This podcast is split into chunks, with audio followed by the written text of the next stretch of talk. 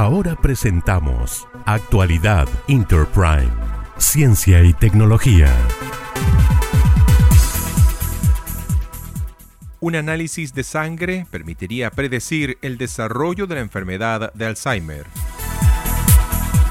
Dos moléculas de sangre podrían permitir predecir el deterioro futuro de las capacidades mentales y una progresión de la enfermedad de Alzheimer en personas con deterioro cognitivo leve, según un estudio científico publicado en la revista científica Nature Aging. La enfermedad de Alzheimer se caracteriza por la acumulación de proteínas en el cerebro, por lo que se estima que causa la muerte neuronal, que eventualmente conduce a la demencia. Investigaciones recientes apuntan que estas proteínas se encuentran en la sangre, por lo que las pruebas pueden ser utilizadas para diagnosticar la enfermedad o distinguirla de otras formas comunes de demencia. El doctor Oscar Hansson de la Universidad de Lund en Suecia y su equipo de investigación desarrolló modelos que podrían predecir el riesgo de deterioro cognitivo de un individuo y la posterior transición hacia la enfermedad de Alzheimer. El equipo de investigación utilizó datos de 573 pacientes con deterioro cognitivo menor.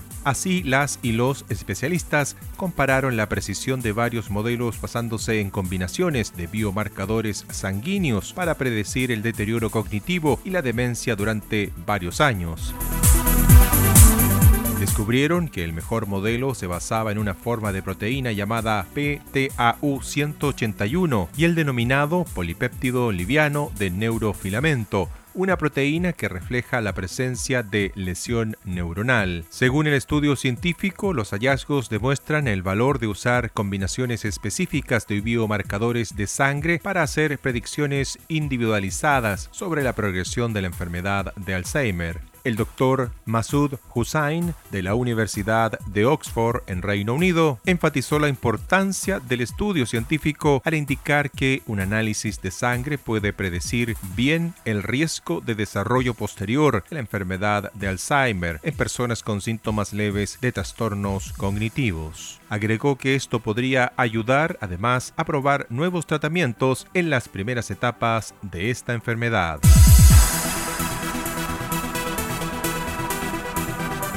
Hemos presentado Actualidad Interprime, Ciencia y Tecnología.